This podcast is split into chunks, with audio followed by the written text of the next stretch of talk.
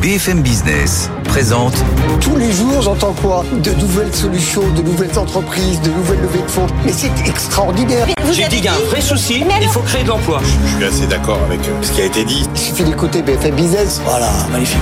Guillaume Paul, Audrey Tcherkov. Good evening business.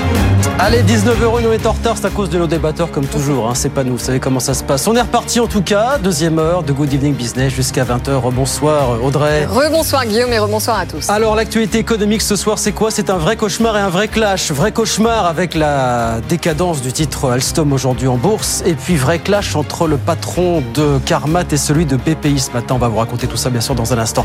Nos experts arrivent dans un quart d'heure évidemment. Alors on va parler avec eux aussi euh, de l'Europe euh, en matière de concurrence et de protectionnisme par rapport à ces dernières annonces. Alors est-ce la fin de la naïveté économique européenne? On posera la question et puis on essaiera aussi de tirer les enseignements de cet accord qui a été conclu cette nuit au sein de l'Agir Carco avec cette hausse des pensions de près de 5% à compter du 1er novembre. Qui sera avec nous pour débattre de tous ces sujets Dans un quart d'heure, le président de l'ESCP Business School, Léon Lolouza, l'économiste de la Fondation Concorde, Sébastien Less, un think tank libéral, et puis euh, l'économiste de l'EFCE, Bruno Coquet. Ils ne seront pas d'accord sur tout, ça tombe bien. Forcément. Ça tombe bien, ça égaye euh, nos débats, bien sûr. On est ensemble jusqu'à 20h, ça continue. À tout de suite.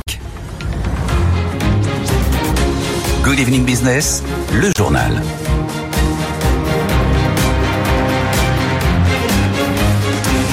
Donc, journée épouvantable pour le titre Alstom qui a perdu ce soir un peu plus de 37%. Le détonateur, ça a été la révision à la baisse d'un objectif financier, mais dans l'absolu, ça fait au moins deux ans qu'Alstom accumule les déboires. Mathieu Pechberti.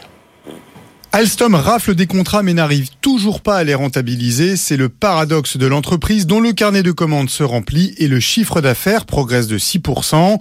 Mais elle ne parvient pas à livrer ses trains à temps, accumule les pénalités de retard et sous-estime le coût total de ses projets. Au bout du compte, Alstom ne dégage pas de cash comme il le prévoyait et va encore brûler plus de 500 millions d'euros cette année. Le PDG Henri Poupard-Lafarge explique depuis plus d'un an qu'il doit gérer les contrats déficitaires récupérés lors du rachat de son concurrent Bombardier. Mais l'argument ne suffit désormais plus aux investisseurs qui ont perdu toute confiance en Alstom. Le problème est plus profond. Le groupe souffre d'une offre commerciale trop large qui nécessite d'être concentrée sur quelques modèles. Ces plateformes industrielles sont trop coûteuses et ont besoin d'être rationalisées. Alstom détient encore 5 usines en France et aussi 3 en Allemagne qu'il a hérité de Bombardier. Les déboires d'Alstom dont on va reparler bien sûr dans 10 minutes avec nos experts hein, sur BFM Business. 19h04, autre groupe dont on a parlé aujourd'hui et qui lui non plus ne va pas très bien sur le plan financier, c'est Carmat. Euh, le patron de la BPI était ce matin sur BFM Business. Il a répondu à celui de Carmat qui estimait il y a quelques jours que globalement les investisseurs ne le soutenaient pas suffisamment. Sa réponse à lui a été assez cash ce matin. Sofiane Aklouf avec Hélène Cornet. Carmat est à la recherche urgente de financement, c'est sa survie qui est en jeu. Le fabricant du cœur artificiel sera à court de liquidité début novembre.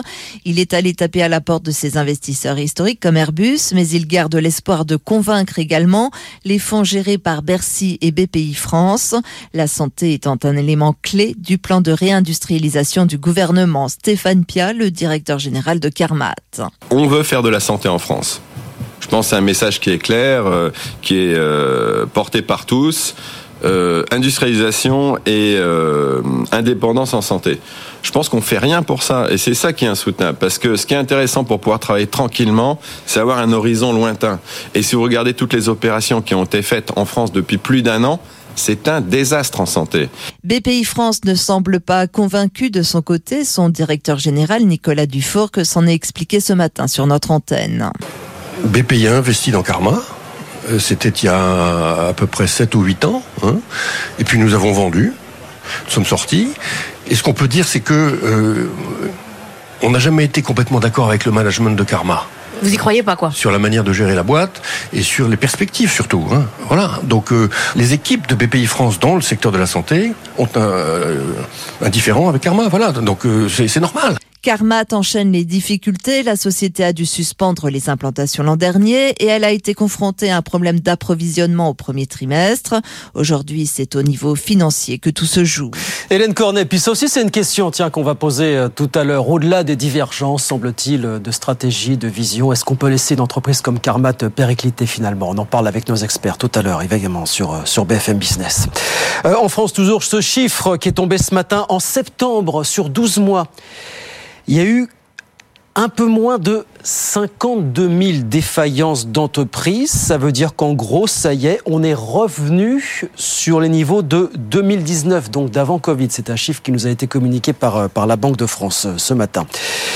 Et puis alors pendant ce temps, le gouvernement lui continue de faire la compole de la communication politique, si vous préférez, autour des JO de 2024. Figurez-vous que ce midi était organisé un cross dans l'enceinte même du ministère de l'économie et des finances. Bruno Le Maire lui-même a mouillé le maillot. Il l'a rappelé, tout ça c'est très très bon pour la France évidemment. Écoutez. La première euh, difficulté, c'est s'assurer que le financement soit équitablement partagé et que tout ne revienne pas sur le dos du contribuable. Donc là, on a un financement qui est exemplaire, trois quarts privés, un quart d'argent public. Euh, je veux des jeux économes. La deuxième responsabilité, c'est lutter contre les fraudes. Nous allons avoir 16 millions de visiteurs, des millions de billets qui vont être échangés, des millions de tickets qui vont être échangés. Nous devons garantir des jeux zéro fraude. Et enfin, l'enjeu, c'est les retombées économiques. Nous devons avoir le maximum de retombées économiques pour notre pays, pour le tourisme, pour la filière sport et pour l'industrie du textile, on a une industrie du textile en matière de textile sportif. Vous connaissez le coq sportif, vous connaissez d'autres grandes marques qui est en train de retrouver des couleurs avec des jeunes entrepreneurs derrière qui sont super dynamiques, innovants et qui se battent pour créer des emplois dans notre territoire. Il faut qu'il y ait des retombées pour eux. Voilà Bruno Le Maire qui a mouillé le maillot. Donc vous l'avez vu si vous nous regardez la télévision, qui a mouillé le maillot ce midi du côté du, du ministère de l'économie. Euh, dans l'actualité des entreprises, toujours grande question. Est-ce que les géants américains de l'agroalimentaire doivent se faire du souci? Est-ce qu'ils vont vendre moins de junk food dans les prochaines années c'est une vraie question parce qu'au moment où de plus en plus de traitements contre l'obésité arrivent sur les marchés, on observe déjà des gros changements de comportement chez les consommateurs américains. Hélène Cornet.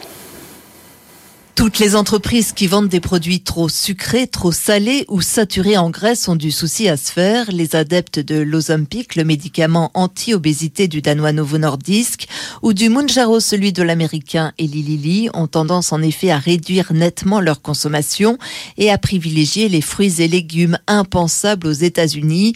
Un mouvement qui reste très contenu mais qui pourrait rapidement s'étendre et devenir un risque pour les géants de l'agroalimentaire. Les Nestlé, Coca-Cola, Mondelez ou Starbucks.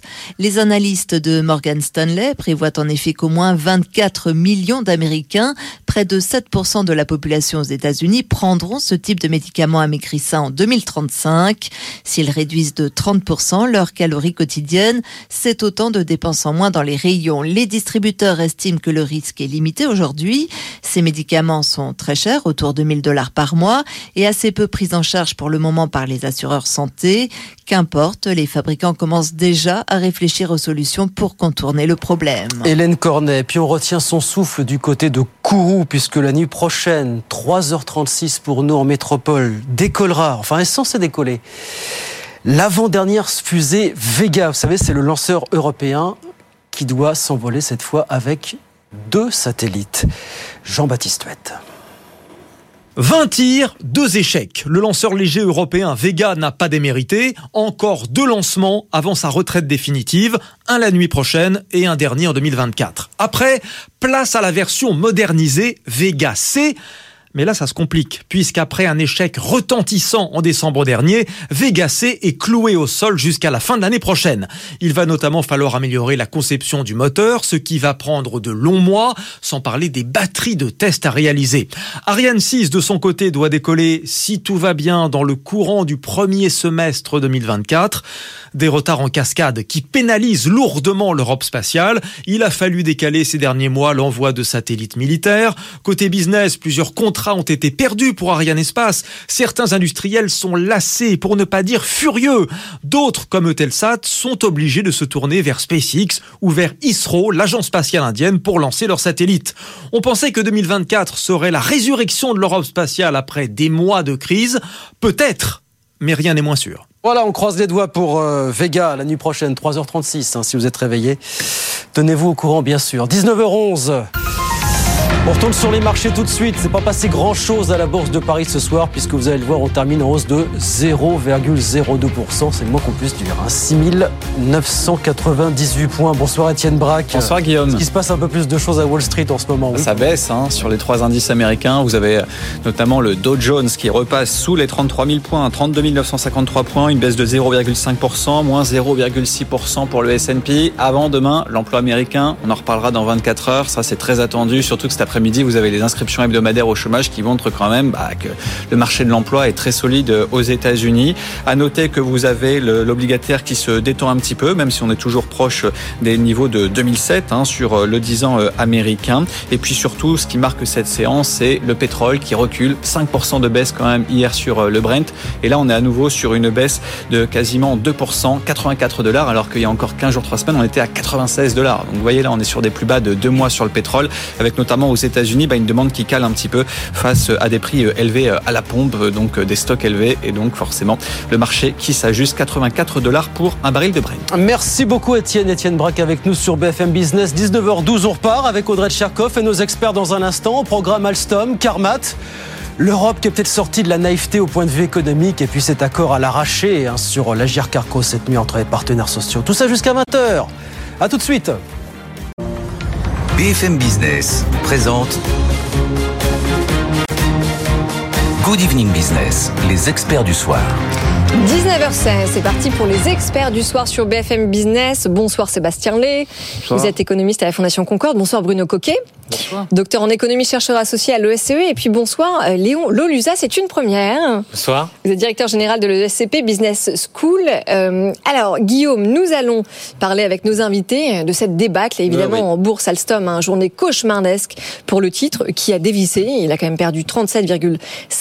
Oui. Et tout ça à cause d'une remise en cause hein, d'un objectif euh, financier hier soir. Alors justement, c'est la question qu'on va poser. Est-ce que c'est qu'une histoire simplement? Ça a été le détonateur effectivement de cette baisse euh, assez surprenante du titre Alstom, moins 37,5%. Bonsoir Étienne Braque. Bonsoir. Suivez les marchés. Alors on se dit quoi En une minute, on va essayer de comprendre ce qui s'est passé. C'est parti de la révision à la baisse d'un objectif financier, tout simplement. Déjà, pour prendre l'ampleur de cette baisse, même en plein cœur du Covid, en mars 2020, il n'y avait pas de baisse de 37% dans le CAC 40. hein. Les banques, Renault, etc. baissaient de 20-25%, mais là, 37%.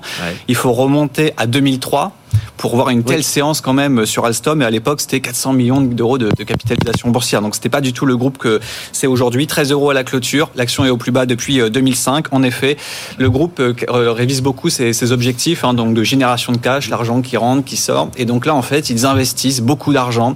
Et dans le même temps, il y a des, des trains euh, qui vont être livrés en retard. Donc forcément, si vous livrez en retard, vous n'êtes pas payé à temps. Donc euh, c'est du cash qui ne rentre pas, des stocks plus importants que prévu. Et c'est pas la première fois que le groupe euh, déçoit le marché, parce que depuis l'intégration de Bombardier, il a révisé plusieurs fois à la baisse ses objectifs. Donc plusieurs gérants ont déjà lâché l'affaire. Et là, c'était un petit peu le coup de trop. hein. Donc euh, le marché a vendu la nouvelle très sévèrement. Il n'y avait pas d'acheteurs en face. Et c'est quand même inquiétant euh, cette euh, situation, euh, d'autant plus que aujourd'hui, vous avez les investisseurs qui ont un petit peu perdu confiance, notamment envers le patron, qui n'était pas là hier soir à la conférence. Euh, C'est uniquement le directeur financier Henri Poupard-Lafarge qui n'était pas présent à, cette conférence avec les, les analystes. Qui a tenté de rassurer les marchés aujourd'hui, mais ça rassure pas du tout. hein. Oui, mais ce dire. qui, est, ce qui est quand même assez fascinant avec Alstom, c'est que c'est un groupe qui euh, finalement coche toutes les cases, en tout cas théoriques, hein, pour être adulé par les marchés. C'est une marque très forte, c'est un management de renom, c'est un pur player de la mobilité ferroviaire dans un secteur oligopolistique. Euh, il coche toutes les cases RSE et pourtant le parcours boursier est chaotique. C'est même ce qu'on appelle euh, une trappe à valeur. Léon Lolusa. Oui, moi je pense que Alstom est victime de son succès. En fait, pourquoi je dis ça? Parce que j'ai un peu euh, regardé ses comptes. Et, et enfin, en- fait, Alstom est lié à son cycle d'activité, ce qui est normal, c'est-à-dire qu'elle elle doit fabriquer des trains, euh, des rails, et après, euh, son carnet de commandes a augmenté. Mais il faut savoir maîtriser cette croissance, c'est-à-dire qu'elle a un, un besoin de liquidité renforcé, avec évidemment son endettement important. Et donc, quand je regardais euh, l'année dernière, en tout cas au, au 31 mars 2023, et je compare par rapport le, au 31 mars 2022, on voit qu'elle s'est améliorée. En revanche, moi, si je peux me permettre, si je devais conseiller, c'est que sa marge reste encore faible, sa marge commerciale. Elle est de aux alentours de 12%. Je pense que Alstom, avec une grande marque comme ça, mérite de vendre plus cher nos trains. Ah. Ça, ah, ça c'est intéressant. La concurrence étant ce qu'elle est. Ouais, mais il y a, y a, une, ouais, concurrence, Bruno une concurrence, euh, une concurrence ouais. asiatique, effectivement. J'entends ce que vous dites, mais il y a une concurrence asiatique qui est celle-là. Le leader mondial, même s'il est talonné par Alstom, c'est un Chinois aujourd'hui, finalement. Sébastien ou Bruno non, Je crois qu'il y, y, a deux types de considérations dans le débat. Alors, Alors Bruno, un petit problème de micro. Bruno Coquet, Bruno le Coquet. Temps change. Bruno, allez-y, allez. voilà. Euh, oui, pour moi, Alstom, c'est un champion national. Donc euh, c'est le, le, oui. le, cas typique euh, du champion national. On, euh, il a été sauvé une fois hein, déjà, oui. il y a une vingtaine d'années. Euh, L'État ouais. a pris une participation au capital et effectivement, c'est quand même l'entreprise d'avenir, enfin qui coche toutes les cases de ce qu'on veut faire en transport, en turbine, en, tout ce, en un peu tout ce qu'on veut. Et pourtant. et bon, apparemment les marchés et les, les gérants trouvent que c'est pas très bien géré. Voilà, c'est comme ça. après le, le, le, fait est que comme ça baisse euh, extrêmement fort en bourse et que c'est euh, une bonne valeur, il faut faire attention aussi à pas le laisser partir euh, puisque ça de redevient euh, rentable pour des, oui. des fonds vautours comme on dit. Mm. Et donc du coup, je pense qu'il y a une autant je suis pas pour l'intervention publique généralement, autant je pense que ça n'explique pas une bonne gestion des entreprises. Autant là quand même, je pense que j'espère qu'à Bercy on regarde ça comme le lait sur le fond. Mais en même temps, cette dégringolade, est-ce que c'est une surprise, Sébastien, dans la mesure où plusieurs analystes, notamment les analystes de Barclays, ont commencé à tirer la sonnette d'alarme il y a quelques semaines en disant qu'il y avait une vraie déconnexion entre une forte valorisation, un bilan très endetté, des activités quand même assez régulières et puis une notation de crédit euh, assez vulnérable finalement d'autre part. Je crois qu'il y a deux types de considérations dans le débâcle d'Alstom. Il y a des considérations générales qui sont propres en fait au secteur et des considérations qui sont propres à l'entreprise elle-même. Le secteur, bah, Léon l'a rappelé, effectivement c'est un secteur de grands projets, de grands investissements et paradoxalement quand on regarde les comptes d'Alstom, ils ont plutôt eu de nouveaux contrats, de nouveaux clients. Quand on regarde la top line, ça se passe bien, mais ils en annoncent régulièrement. Quand, exactement, mais quand on a, alors ils ont aussi parfois des euh, des problèmes avec un contrat, vous savez toujours toujours en Angleterre, mais de manière générale, l'argent va rentrer. Mais le souci, c'est quand on obtient ces grands projets, ces grands contrats, c'est très irrégulier. C'est l'histoire de la vie d'Alstom. Ouais. Et surtout, il faut accompagner ses clients par des dépenses d'investissement. Il faut accumuler des stocks. Et là, effectivement, en comptabilité, c'est ce qu'on appelle le flux de trésorerie libre, hein, le free cash flow, mmh. qui est vraiment un benchmark que tous les financiers, que la bourse regarde, qui se dégrade. Et c'était attendu. La dégradation était attendue. Elle est simplement encore plus importante que prévu. Après, s'agissant de l'entreprise elle-même, euh, d'abord il y a le rachat de Bombardier. Hein. C'est en fait tout le discours qu'on a, tout ce qu'on entend à l'heure actuelle sur sur Alstom, on dirait la même chose sur Bombardier. C'est comme ça que Bombardier Transport s'est planté, et a été racheté par Alstom. Alors il faut espérer qu'on va pas avoir la même chose avec les Chinois et qu'effectivement Alstom euh, de mais rappelez-vous tout ce qu'on a dit à l'époque, c'était le partenaire idéal après avoir euh, raté le mariage avec Siemens, mais c'était une bonne chose de ne pas avoir marié Alstom à Siemens. Bombardier était le candidat idéal. Voilà ouais. ce qu'on nous disait à l'époque. Ouais, voilà, le souci c'est qu'on a un pur player effectivement ferroviaire, mais avec une situation très irrégulière. La bourse fin de découvrir cela. En réalité, il y a deux ans, dans un monde de bas, personne ne parlait de, ces, de ce souci-là. Hein. Au contraire, on était plutôt en train d'encenser les entreprises qui faisaient de la croissance et qui cramaient du cash. Et aujourd'hui, c'est l'inverse. Et donc, il y a aussi une partie de la réalité qui n'a pas changé pour Alstom et qui a changé pour les marchés financiers. Et puis aussi, quand même, avec une intégration de Bombardier voilà. beaucoup plus difficile et beaucoup plus coûteuse que prévu. Exactement, et qui est probablement une erreur. Donc là, c'était ouais. les, les, les, causes idiosyncratiques, je veux dire, qui ont trait, qui ont trait à l'entreprise, sans même parler du management. Il y a une erreur de, de fusion-acquisition, de M&A. Probablement, cette acquisition n'était pas une bonne, une bonne idée. En fait, on, on apprend dans, dans nos écoles de commerce que finalement la trésorerie c'est un fait, alors que le résultat est une opinion. Et je crois que c'est là. Une opinion euh, comptable, c'est vrai. Une opinion comptable, ouais. absolument. Pourquoi? Parce qu'il y a des conventions comptables de, de, chaque pays qui, qui diffèrent. Et donc, vous pouvez avoir dans tel pays un résultat positif et dans un autre, avec une autre convention comptable, un résultat déficitaire. Donc, le marché, évidemment, regarde évidemment le, la trésorerie euh, mm. d'une manière importante. Et effectivement, je pense qu'en en termes de modèle de développement, il faudra regarder ça de près euh, il... pour mieux améliorer son modèle. C'est vrai, mais la difficulté aujourd'hui pour gérer des entreprises cotées, c'est que le marché marchés regardent pas toujours ça. C'était c'était le, le père spirituel Warren Buffett, Benjamin Graham, qui disait les marchés financiers à court terme c'est une machine à voter, sur long terme c'est une machine à peser.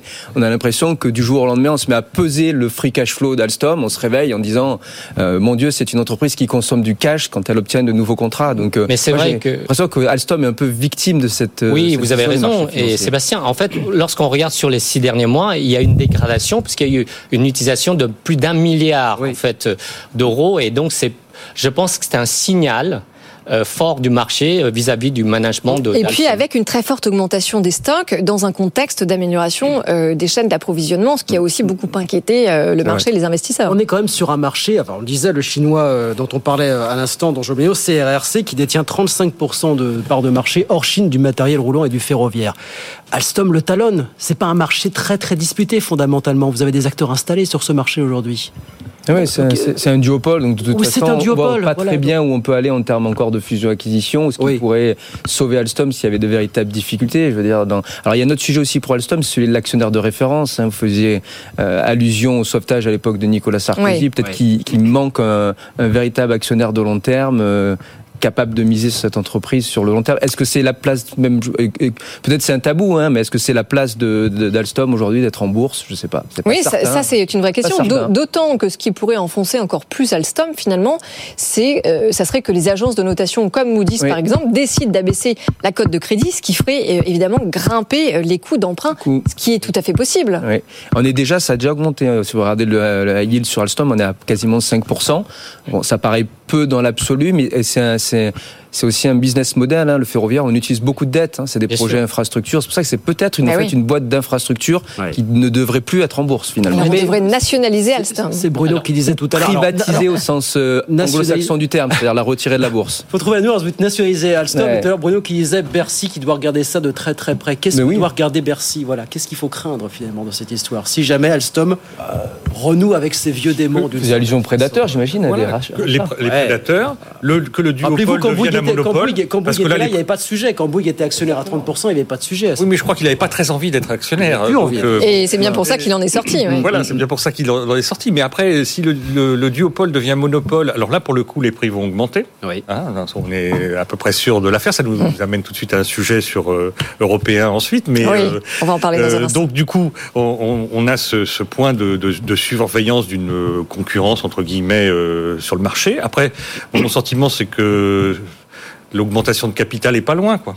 Hein, donc, euh, on- qu'est-ce qu'on peut faire d'autre Hein, Donc, Moi, euh, je exactement. Moi, je- Léon Lelusin. Moi, je, je dis, lorsque je regarde son bilan, effectivement, on a dit l'endettement est de plus de 2,6 milliards, et je crois que c'est un coût. euh, En plus, par rapport aux taux d'intérêt qui ont, ont monté. Donc, Vertigineux, oui. Voilà. Et, et donc, euh, effectivement, un coup de pouce serait de renforcer via l'augmentation de capital, euh, ses capitaux propres justement pour euh, assainir son endettement. Je crois que là, c'est euh, la France a besoin de cette réindustrialisation. Mais alors, est-ce que vous dites aussi, comme vos deux camarades, que ça serait peut-être justement le rôle de l'État de participer euh, C'est ce une projet? hypothèse, à mon avis, euh, possible et aussi de, de soutien, je crois, euh, à notre euh, justement euh, fleuron euh, industriel. Et en même cher. temps, avec le, avec le taux d'endettement colossal que vous connaissez de l'État français.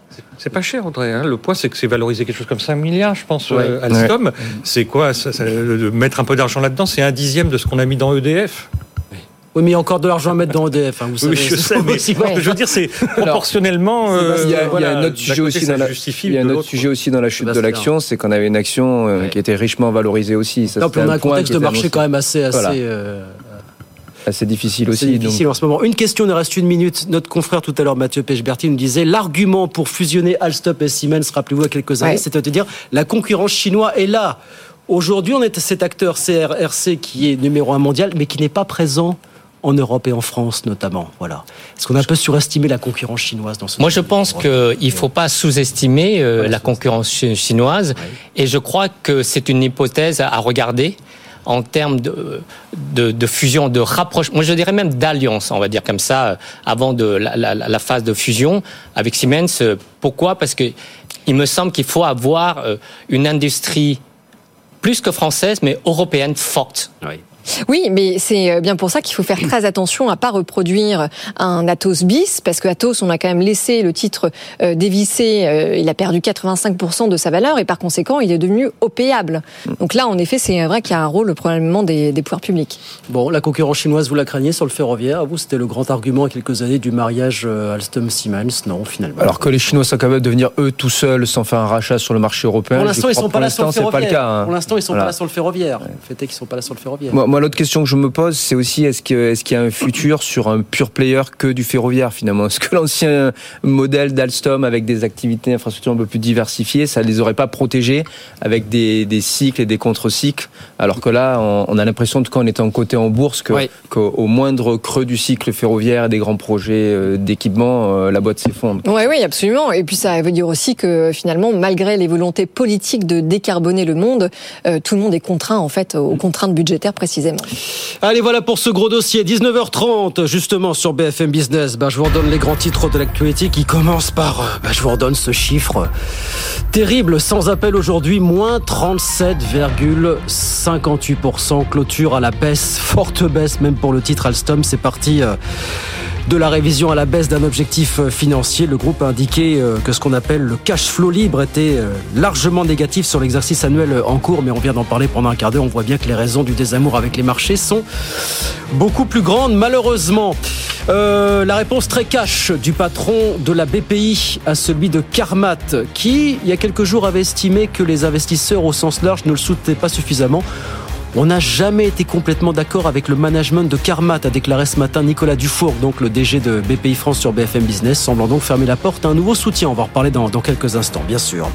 Euh, ce chiffre qui est tombé ce matin en France, sur 12 mois en septembre, il y a eu un petit peu moins de 52 000 défaillances d'entreprises. Ça veut dire qu'en gros, ça y est, on est revenu en année pleine sur les niveaux de 2019, donc d'avant Covid. Et puis, on retient son souffle du côté de, de Kourou, puisque la nuit prochaine, 3h36 pour nous en métropole, décollera, enfin est censé décoller en tout cas, l'avant-dernière fusée Vega, lanceur léger européen qui doit s'envoler avec à son bord deux satellites. On vous racontera ça demain matin sur BFM Business évidemment. 19h32, on revient dans un instant. Ah oui, restez avec nous, on a encore beaucoup de sujets brûlants. Carmat, vous en avez parlé, mais pas que. La fin de la naïveté en Europe, Didier Renders, le commissaire européen qui montre un petit peu les dents, et puis cet accord sur l'agir Carco.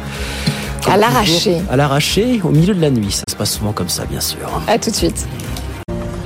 BFM Business présente Good Evening Business, les experts du soir. 19h35, on continue sur les experts du soir avec Léon Loluza, Sébastien Lé et Bruno Coquet. Guillaume, un autre groupe euh, dont on va parler, qui lui non plus ne va pas très bien sur le plan financier, hein, c'est euh, le groupe Carmat. Bah, il y a de la friture, hein, on l'a bien compris ce matin, entre euh, Carmat et puis la, la Banque publique d'investissement. qui a investi dans, dans Carmat. Le patron de BPI, Nicolas Dufour, qui était ce matin sur BFM Business, il a répondu à celui de Carmat qui disait il y a quelques temps sur BFM Business, bah, mes investisseurs ne me suivent, ne me soutiennent pas trop. Et là, la réponse de Nicolas Dufour, qu'elle a été euh, assez cash. Écoutez ce qu'il disait ce matin sur BFM. Karma a bénéficié de beaucoup, beaucoup de subventions publiques, énormément. Ensuite, BPI a investi dans Karma. Euh, C'était il y a à peu près 7 ou 8 ans. hein. Et puis nous avons vendu. Nous sommes sortis. Et ce qu'on peut dire, c'est que euh, on n'a jamais été complètement d'accord avec le management de Karma Vous y croyez pas, quoi sur la manière de gérer la boîte et sur les perspectives surtout. hein. Voilà. Donc euh, les équipes de BPI France dans le secteur de la santé ont un, euh, un différent avec Karma. Voilà. Donc euh, c'est normal. Oui, euh, alors quand tout, quand tout sera mis en place, euh, ça sera une innovation extraordinaire.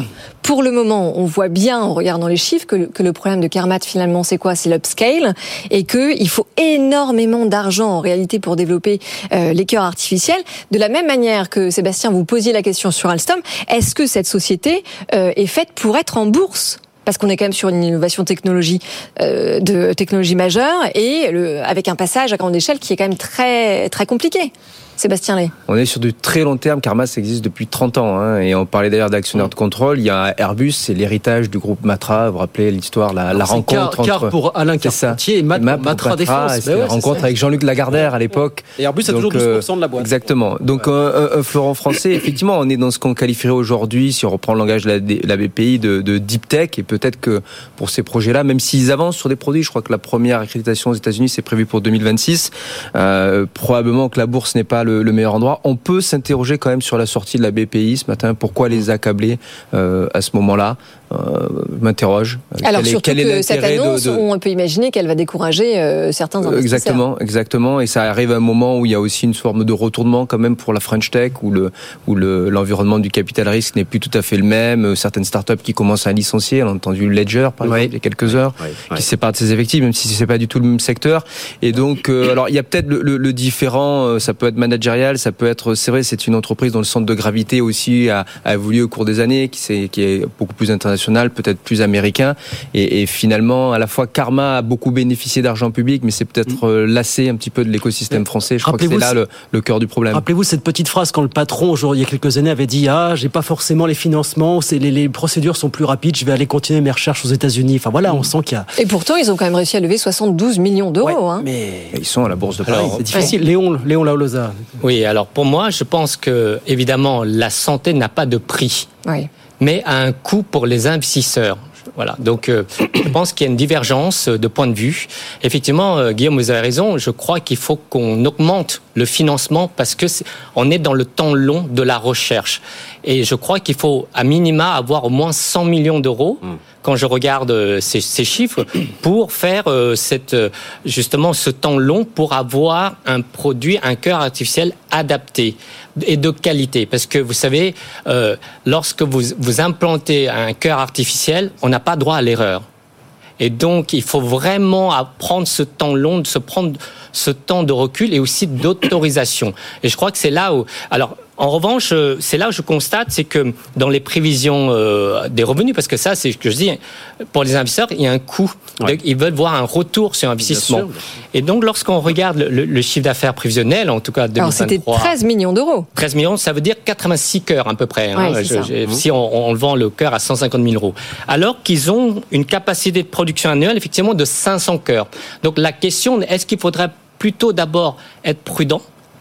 D'abord travailler dans la recherche appliquée pour qu'on ait un cœur vraiment fiable, mmh. autorisé, et après on, on, on, fait cette démarche de manière graduelle en termes de, de, production et puis de distribution commerciale. Oui, mais la question qu'on peut se poser, pardon, c'est euh, est-ce que le problème financier que rencontre Carmat finalement, euh, c'est pas euh, un problème que rencontre la santé de manière beaucoup plus générale? Parce que pourquoi est-ce que ça marche aussi bien aux États-Unis? C'est que l'écosystème est beaucoup plus favorable dans la mesure où les États-Unis sont en mesure d'acheter l'innovation beaucoup plus cher.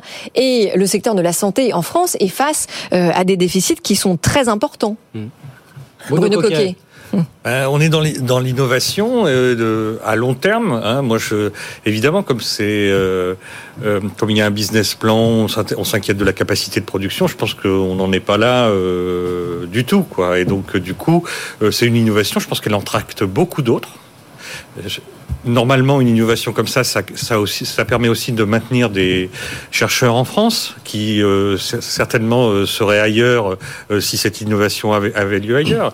Et donc, du coup, l'investissement, euh, enfin, le soutien public, vu qu'on n'est pas dans le, le contexte de la Silicon Valley où effectivement ouais. il y a plein d'investisseurs sur les biotech, bah, l'investissement public se justifie. Ne pas perdre ce qu'on a déjà mis depuis 30 ans justifie aussi qu'on intervienne. Après ça, l'intervention du directeur de la BPI euh, est quand même assez surprenante, non, surtout qu'il n'a pas d'intérêt dans, dans l'affaire, en théorie. Ah, il, investit, il, il investit, mais il considère qu'il a trop investi. Non, il voilà, a non, non, je, il, il, dit qu'il les a vendus. Ouais. Donc, euh... il a vendu. Moi, j'ai quand même du mal à comprendre. Dans une situation où on nous a vendu les technologies de santé comme un argument fort de la réindustrialisation, dans une configuration où on est... Euh, on a là une alternative à la transplantation cardiaque dans un contexte de pénurie d'organes, comment ne pas soutenir davantage une entreprise comme Carmat finalement? Je crois que c'est une question de mentalité. Oui. C'est euh, ce que disait Audrey. Aux États-Unis, dans certains pays, euh, euh, en Asie, on va soutenir et on va même investir massivement. Et je crois que c'est le manque d'investissement. Et c'est ce temps long, parce que la recherche, elle est longue. Et ce que disait euh, mon collègue euh, sur l'innovation. Et l'innovation, il faut bien euh, s'assurer qu'elle est commercialisable et surtout on est dans le milieu médical et donc l'autorisation médicale est extrêmement importante. Je crois que c'est là et donc ça, ça, ça demande du temps et ça demande des investissements et je crois que c'est là il faut bien comprendre que effectivement nous avons une pépite française à euh, euh, évidemment à soutenir. Carmat, qui, je vais vous dire, on a vu passer des dizaines de fois le patron de Carmat ces dernières années sur BFM Business. Je crois qu'il n'y a pas une fois où il nous a dit je suis à court de liquidité à échéance de 2, 3, 4 mois. Systématiquement, systématiquement, systématiquement. Quoi. Oui, et puis normalement, normalement, les investisseurs de ces sociétés-là et de ces secteurs-là, ce sont des passionnés. Donc ce sont des, des investisseurs qui ne regardent pas les curseurs traditionnels euh, qu'on regarde normalement, euh, parce qu'on a une vision, enfin beaucoup plus long terme. Mais c'est vrai que Carmat n'est pas non plus le seul dossier en difficulté euh, du secteur. Hein.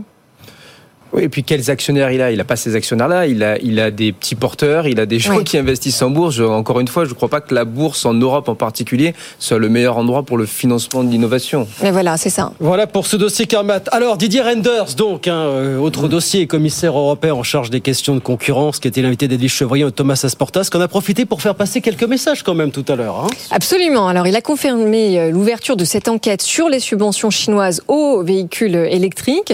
Le commissaire européen affirme que l'Europe pourrait ouvrir d'autres enquêtes, notamment sur les batteries ou encore dans d'autres filières. Écoutez. Si vous prenez le, volet euh, des, des, véhicules électriques, il est clair que dans le véhicule électrique, la batterie est un élément particulièrement déterminant. Donc on peut se poser des questions de savoir si ce n'est pas particulièrement ce secteur-là qui est concerné. Mais c'est un des éléments de la filière. Nous avons aussi annoncé un soutien important en Europe, par exemple, euh, à tout l'éolien, donc dans les énergies renouvelables. Et on va être très transparent sur les aides que l'on apporte au développement de projets dans l'éolien. Mais on sait que là aussi, il y a des composants, un peu comme pour les panneaux photovoltaïques, qui pourraient être en concurrence avec des composants chinois. Si ça se fait dans des conditions de concurrence correctes, pourquoi pas? Mais si on constate là de nouveau une possibilité d'aide trop importante du côté chinois, on pourrait ouvrir une enquête de la même façon. Donc cette démarche, c'est pas seulement une démarche spécifique sur les véhicules, c'est de lancer un message aussi, de dire clairement, on veut jouer, mais avec des armes qui soient acceptables. Voilà, Didier Renders tout à l'heure sur BFM Business. Est-ce que vous avez le sentiment en l'entendant que l'Europe sort euh, un petit peu de la naïveté d'un seul coup, qu'on arrête d'être, pardon de le dire comme ça, les, les idiots du village finalement dans, dans cette histoire Alors le, le, fait que la Commission européenne s'attaque enfin à ces pratiques de dumping de la part des constructeurs chinois pour les voitures électriques, euh, c'est évidemment une bonne chose. On peut s'interroger pourquoi est-ce que ça arrive avec 15 trains de retard. Toujours est-il que ça arrive maintenant. Et pourquoi ça arrive maintenant? Parce que euh, c'est vrai que euh, la Commission a besoin d'avoir des preuves pour justement mettre en place des mesures qui sont très concrètes, comme par exemple augmenter les droits de douane, parce que ces pratiques, si elles s'avèrent être, être prouvées, c'est vrai qu'elles sont contre les règles de l'OMC et elles créent évidemment des distorsions de concurrence. Léon Lelusa, vous rentrez de Chine?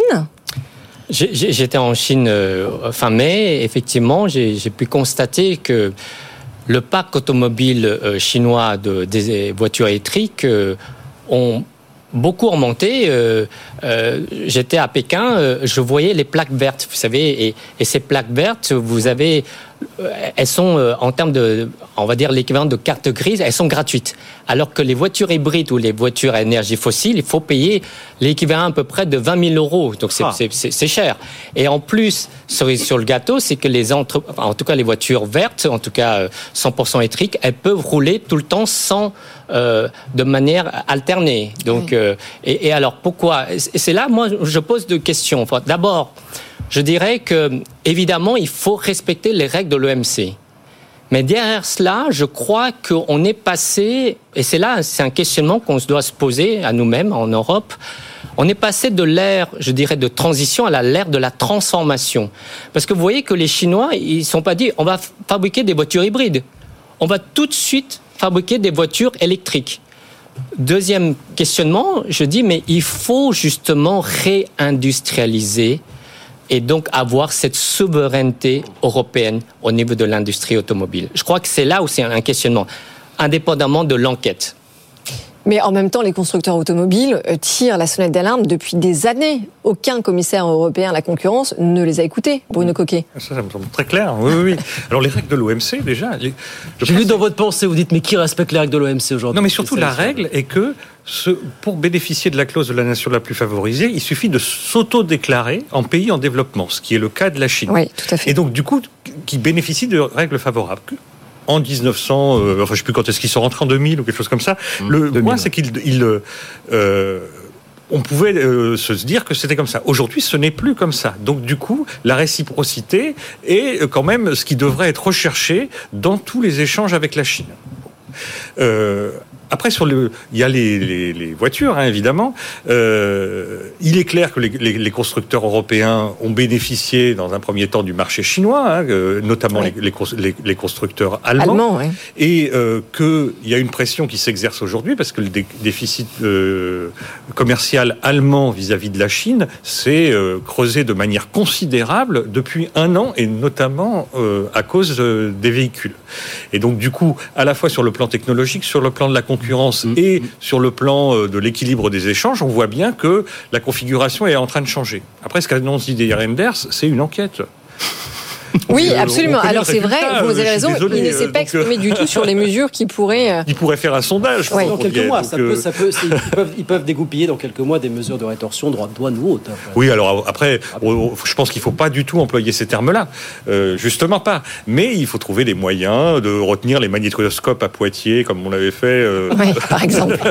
Non, mais euh, Sébastien Lé, est-ce que vous êtes d'accord avec euh, le sujet de, de la règle de réciprocité évoquée par Bruno Coquet? Parce que quand on regarde justement les droits de douane concernant les voitures européennes, quand elles arrivent en Chine, c'est 10%. Et quand les voitures chinoises, en l'occurrence, arrivent en Europe, c'est 4%. Et il y a quand même un vrai souci. Non, mais je suis tout à fait en accord et, et sur le constat de, qui est celui de, de- d'une puissance chinoise qui était un peu le passager clandestin je dirais, du commerce international sur les 20 dernières années, on va tous être d'accord. Euh, rappelez-moi quand même ce qui se passe dans 8 ou 9 mois. Les Pas des élections européennes. Oui, bien donc il sûr. faut faire aimer l'Europe aussi, donc il oui, faut un peu se voilà. réveiller. Donc effectivement, il n'a pas annoncé des mesures, mais il a un petit peu bombé le torse. Ça fait penser à Trump 2015-2016 euh, dans ces eaux-là. Euh, donc on va voir. On sait, enfin, j'ai l'impression, pas seulement l'expression, qu'on cherche un peu des poux aux Chinois parce qu'on sait déjà là où on va aller. hein. Donc oui, on va suivre les Américains sur ce sujet-là. Euh, Est-ce que le sujet est pleinement relié à notre réindustrialisation? Bah, En partie, parce que moi j'aimerais que notre réindustrialisation elle soit aussi positive, tournée vers la conquête et pas uniquement agressive et tournée contre les autres. Donc euh, peut-être qu'effectivement qu'il faut se protéger d'une concurrence indue des Chinois, peut-être qu'il faut mettre un terme à cette ère de la naïveté, mais il faut aussi se retrousser les manches, nous, pour faire notre réindustrialisation. En France, on a quelques chiffres qui commencent à tomber sur tout ce qu'on dit sur la réindustrialisation depuis 2-3 ans, ça avance quand même très très très lentement. hein. Le compte n'y est pas et pour l'instant, c'est pas la faute des Chinois. hein. On a vu la fin de la naïveté, on a mis un point d'interrogation, vous avez bien compris. Ouais, c'est un on- questionnement. On ne fait que poser la question ce soir. Le, le début de la fin de la le naïveté. début de la fin de l'ersatz de naïveté, fin de la naïveté, voilà. Bon, la Carco, un petit mot quand même, parce que alors ça a été champagne et caviar pour les syndicats. On a l'impression la nuit dernière, accord pour revaloriser les pensions à 4,9% au 1er novembre, plus ce malus, vous savez, cette décote temporaire de 10% qui sera supprimée. On a l'impression qu'il fallait absolument se mettre d'accord entre les partenaires sociaux pour que ces derniers puissent garder la main finalement. Bien sûr, puisque le gouvernement, rappelez-vous, on en a assez parlé sur ce plateau, voulait absolument mettre la main sur le magot de la Carco, puisque son argument principal, c'était de dire que la réforme des retraites qu'ils avaient menée de manière très courageuse euh, avait généré, allait générer des excédents qui n'étaient pas prévus pour le régime. Sauf que la bonne santé financière, finalement, de ce régime, euh, elle a d'abord été acquise d'abord par les efforts des cotisants et puis par ceux des retraités du secteur privé, notamment avec ce fameux système, ce fameux système de décote de leur pension, hein, puisque s'ils ne travaillaient pas jusqu'à 63 ans, alors que l'âge légal c'était 62 ans, euh, eh bien euh, il y avait cette décote, ce qui n'était pas le cas pour les autres retraités. Donc c'est quand même un joli pied de nez, en effet, au gouvernement. Bruno Coquet. Alors déjà, c'est pas fini. Non, pas dire tout à fait. C'est vrai. 3 Il ne faut pas crier Ils ont jusqu'à C'est mercredi vrai. pour euh, signer ou pas. Et, euh, non, et puis après, euh, en, en- PLFSS, 49.3, etc., on, peut, etc. on peut faire des, des petites choses hein, quand Oui. même. Donc, moi, je pense que le, bon côté de l'affaire, c'est que il est mieux que ça aille vers les retraites que vers l'impôt. C'est-à-dire, c'est des cotisants, enfin les cotisants euh, payent des, des cotisations et euh, euh, qui seront, c'est un système par répartition, donc redistribué en retraite. Et donc, du coup, les cotisations vont aux retraites. Donc ça, c'est un bon mécanisme. Si c'était pas le cas, c'est-à-dire si on- l'État se servait dans la, la trésorerie de, de ces, dans les réserves de, de, de ces institutions paritaires, c'est juste un impôt sur les cotisations payées. Oui, alors Donc- surtout, surtout Bruno, que le secteur privé finance déjà les retraites publiques via l'impôt Oui, oui, précisément. bien sûr. Non, mais, et, et donc, le budget coup, là, de ce serait un, Oui. un impôt supplémentaire avec cet argument quand même extraordinaire qui est que oui, j'ai j'ai fait des réformes, ça, vous- ça vous produit euh, des économies et donc des, des réserves, mais on pourrait dire la même chose du livret d'épargne populaire. Oui, tout à fait. Et donc, du coup, euh, les, les gens auraient épargné sur leur livret d'épargne populaire, on leur prendrait une taxe sur leur livret d'épargne populaire. C'est délirant. Le mauvais côté de la chose, c'est que les retraites s'indexent sur l'inflation, mais pas les salaires. Et donc, du coup, ça quand même, faut faire attention parce que ça engendre un déséquilibre entre, euh, du coup, cotisants euh, et euh, bénéficiaires des pensions. Et donc, du coup, ça va falloir faire attention, soit à indexer les salaires, enfin, à retrouver un équilibre entre ces deux choses qui. euh, Alors là, vous ouvrez une boîte de Pandore. hein. Oui, là. non, mais le, le point, c'est. Il nous reste trois On minutes. a déjà ce problème à la base, donc là, on l'accentue un petit peu. Ouais. Sébastien. Non, mais c'est vrai, on accentue la divergence Oui, entre les a- les actifs et ça, ça peut être un problème de justice sociale. Non, moi, je constate que de toute façon, on court après l'argent. hein. On a eu les, me- les menaces sur la Gigarco, sur l'UNEDIC, on a eu une nouvelle taxe sur euh, les infrastructures longue distance, aéroports, euh, autoroutes, on a eu l'histoire du versement mobilité dans la région francilienne. Euh, très clairement, on n'arrive plus à boucler nos, nos budgets hein, avec la sortie du quoi qu'il en coûte, et donc, euh, toute, euh, je crois que tous les tous les organismes et c'est le paritarisme en fait dans sa totalité qui peut-être se sent un peu menacé, se dit que finalement le risque c'est qu'il y ait une étatisation du système, alors qu'il faut à tout prix maintenir quand même, même si on est, euh, si on a cette mentalité un peu collectiviste en France, même si on a un système de retraite par répartition, il a quand même dans le cas du privé une essence assurantielle. Oui. Il faut maintenir, il faut, il faut que ça soit complètement déconnecté du budget de l'État et de l'impôt. Le jour où on rentre dans cet engrenage-là, euh, c'est fini. Léon, est-ce que vous dites aussi que c'est peut-être éventuellement la fin du paritarisme, ou en tout cas qu'il est mis en danger? Je crois que d'abord, euh, cette, euh, ce versement est plutôt une bonne nouvelle. hein. Moi, je, c'est- à peu près euh, 4,2 milliards pour euh, 13 millions de retraités. Donc ça, c'est Oui. en revenu additionnel. Euh, Et comme vous avez dit, la, la suppression de la décote. C'est sûr qu'il faut faire attention parce que euh, c'est comme on a dit, c'est quand même c'est de, de l'assurance Euh, et, et je crois qu'il faut protéger cela et il faut regarder. Et on comprend en même temps qu'il y a un besoin de l'État de trouver un budget. Mais euh, je crois qu'il faut trouver euh, d'autres, euh, euh, on va dire, dimensions budgétaires. euh, Réduire le- les, les frais de fonctionnement, par voilà. exemple, de l'État Et c'est le moyen de ne pas augmenter. Les, les ponctions n'augmentent pas l'impôt facialement, Ouais. alors qu'elles sont un impôt. Hein, et donc, du coup, c'est assez pratique. Eh oui. Voilà, mais comme vous dites, c'est pas fini. Et comme l'a bien résumé Sébastien, on court après l'argent. Je crois que tout est dit une fois Il y a qu'on dit tout ça, là. finalement. Ouais, Et l'UNEDIC, évidemment. Il y aura l'UNEDIC aussi, qui sera un des grands Ouais, les de- batailles ne sont pas terminées. Absolument. Euh, on a une minute, là, on voulait vous montrer. Alors, c'est euh, dans le cadre de la préparation des Jeux Olympiques. C'était l'image du jour. Aujourd'hui, un cross à Bercy. Regardez-moi ça.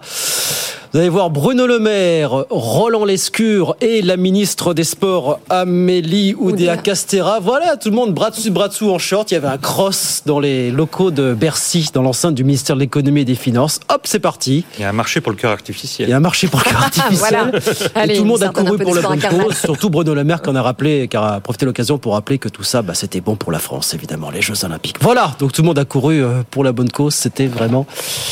L'image de la journée. Absolument, on ne pouvait pas ne pas la montrer. Merci à tous d'avoir été là ce soir. Léon Lalouza, merci beaucoup. Léon, directeur Merci. général de l'ESCP Business School. Merci de passer nous voir à très vite avec plaisir. Sébastien Lay, chercheur associé à la Fondation Concorde, économiste.